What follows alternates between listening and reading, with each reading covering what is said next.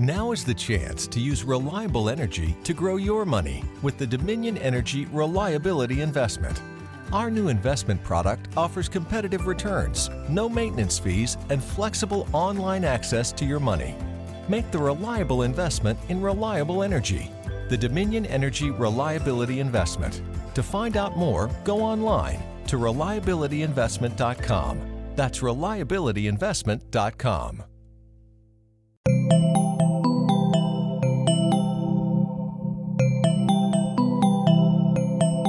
Bienvenidos a posta.fm, Radio del Futuro. A continuación, las canciones.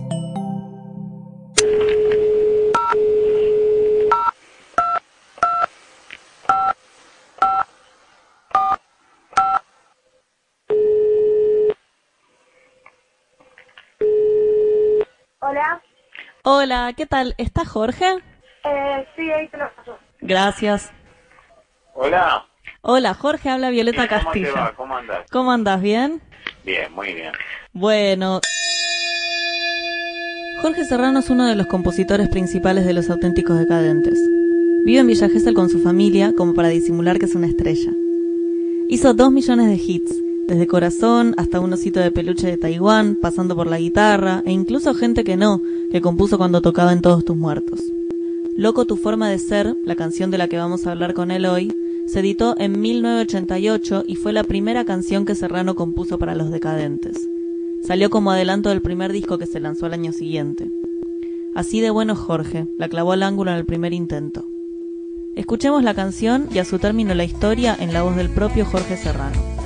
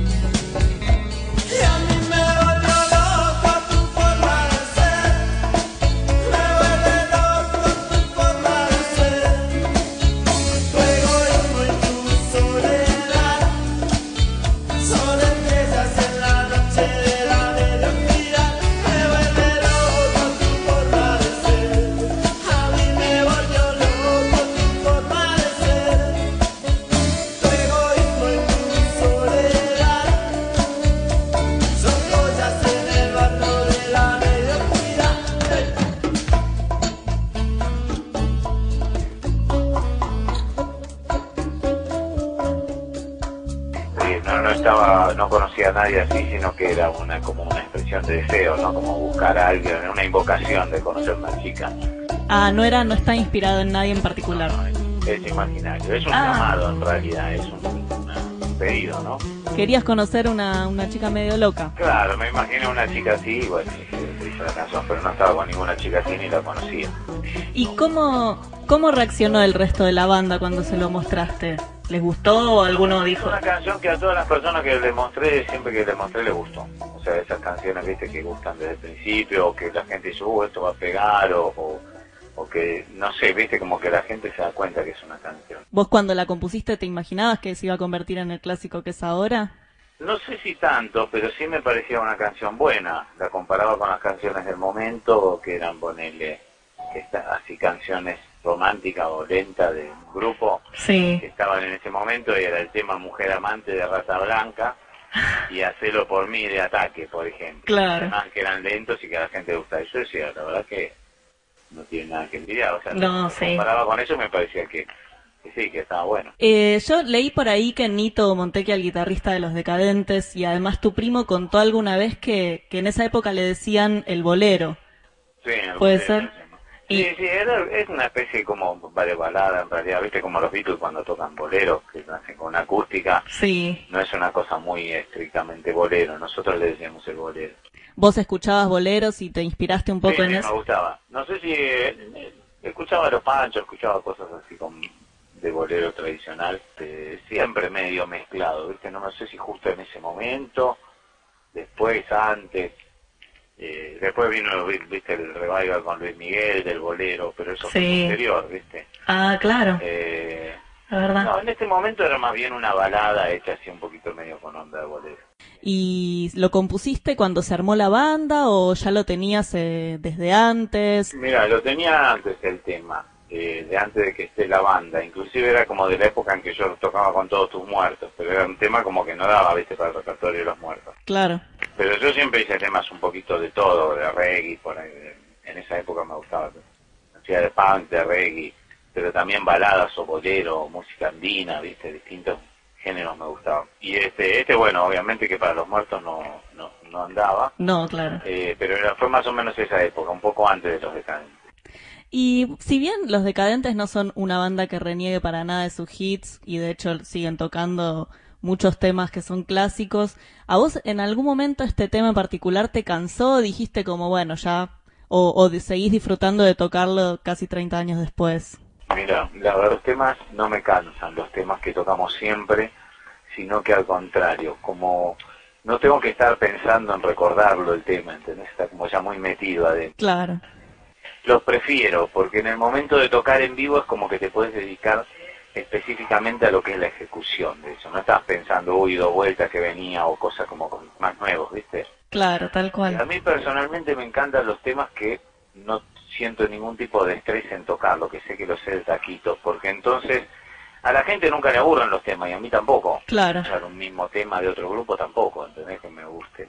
Eh, y, y tocarlo lo que tiene de bueno es eso, o sea, ya la gente lo conoce, lo está esperando, todo se potencia un montón, ¿viste?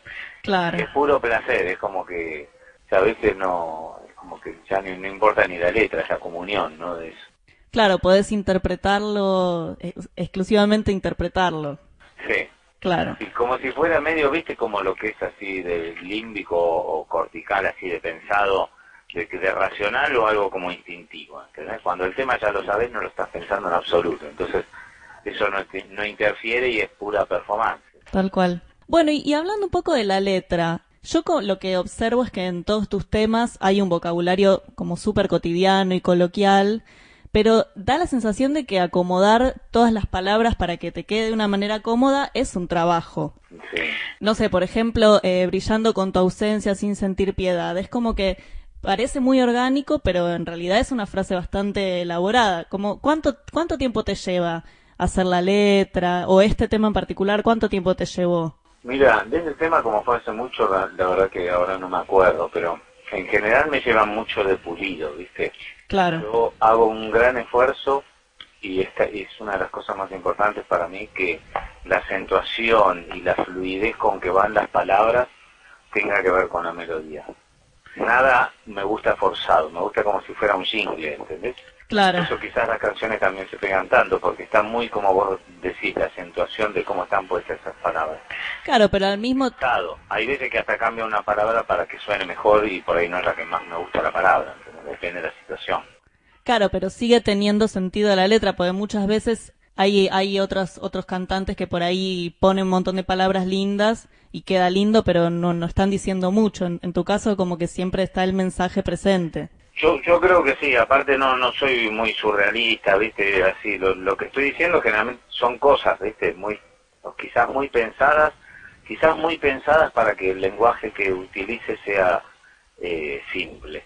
Claro. Eso también hay, quizás hay que pensar, ¿entendés? Sí. Pero está todo como muy... Es mi intención que sea así, que sea claro, pero que al mismo tiempo se note una profundidad. Creo que mis letras, por más que usan palabras simples, lugares comunes y lo que sea, están como eh, construidas de una manera que se ve que hay, eh, no sé, eh, me gusta utilizar también las cosas que pueden disparar imágenes para distintos lados, buscar medio la neutralidad de género y de ese tipo de cosas, un poco de todo. Hay mucho trabajo, hay trabajo a veces, o sea, lo que más trabajo es es la idea. Claro. La idea que a mí me llame la atención y que diga, esta es una idea que me convence, es nueva o me divierte, sobre todo que me divierta, siempre tiene que arrancar alguna risa un poco. Sí. Eh, ahí, eso es lo más difícil, lo que más detiene todo el proceso. Una vez que la idea está ahí, me cayó simpática, el armado, ¿no? Como es del Tetris, de las palabras, lleva un tiempo así de pulido, de cantado, lo canto y si me equivoco de, de palabras le doy mucha importancia a eso, porque me doy cuenta que esa palabra queda más cómoda. Claro. Eh, trato de hacer una interacción así, cantándolo, escuchándolo y Claro, le, le, le das bastantes vueltas y eso afecta un poco tu ritmo de composición. Ponele cuántos temas por año haces hago muy pocos temas por año, más que nada porque no me pongo. Le tengo medio, no sé, una cosa sé, o fobia o a la responsabilidad o lo que sea, Sí. ¿no? me tengo que poner, ¿viste? Entonces cuando me pongo, empiezo la primera semana diciendo no sé qué hacer, no, sé, no se me ocurre nada, qué sé yo, hasta que algún momento algo sale. Muchas veces esas tandas son de más de un tema, que está bueno porque me afloja también. Entonces hago una idea, dos, tres y estoy trabajando en un par de cosas al mismo tiempo. Pero si no, medio como que le escapo. Y el cuello de botella siempre es la idea, no, no la forma en que se exprese, ¿entendés? Claro. La idea, decir, uy, mira, esta, esta idea me gustó. Siempre trato, creo que si se ve en mis canciones, tengo muchas canciones como que tratan de distintas temáticas, ¿viste? No es como que estoy siempre en lo mismo. ¿Y mm, te acordás más o menos cuánto tardó la canción en llegar a la cancha? ¿Cuál, cuál fue la primera vez que escuchaste eh, que la cantaba una hinchada? Ah, no sé, porque no, fútbol no miro, me enteré, ¿viste? Claro, pero ¿cómo, cómo te pegó eso? Increíble. Increíble, ¿no? Escucharlo por radio ya era una locura. Claro. Nosotros sacamos con un sello independiente muy chico que no puso nada de publicidad. Tardó como un año en pegar la canción y pegó nada más que porque nosotros tocábamos, porque un que la pasaba, por esas canciones que se despegan solas, ¿viste? Claro. Pero no por ningún apoyo. Y después, bueno, ya explotó. Ya después cuando explota es cualquier cosa. O sea, que esté en la cancha, pero es- está en Tinelli también. entonces, Claro, sí, lados, obvio. Es como que se cuela por todos lados. Claro, pero me imagino que lo que debe ser eso, ¿no? Que toda una hinchada. ¿Y a vos te pasó alguna vez de cantarla para vos con la letra cambiada como de cancha? No, porque no, no sos No, futbolero. no, no soy muy futbolero, pero no, pero es una emoción increíble eso, porque ahí no elige nadie, ¿viste? Es una multitud, cosa sagrada eso y que no se puede lograr de otra manera más que por la voluntad de la multitud. Esa fue la historia de Loco tu forma de ser. Muchas gracias a Jorge por atenderme el teléfono en la tranquilidad de su casa en la costa. Para mí fue muy emocionante porque además me dijo que se acordaba de mí de la vez que nos cruzamos en los camarines del Gran Rex, cuando ya abría el recital de Julieta Venegas y los decadentes tocaron de invitados en su show. Esto lo cuento, bueno, un poco para hacerme la canchera y otro poco para que vean la humildad con la que se maneja este genio. La semana que viene en las canciones voy a hablar con Lucas Martí, uno de mis grandes referentes musicales. Vamos a hablar sobre una canción que se llama No dejes de cantarle al amor. Esto fue Las Canciones. Soy Violeta Castillo y cualquier cosa que me quieran decir me pueden encontrar en Twitter como arroba Violet Castillo. Hasta la próxima.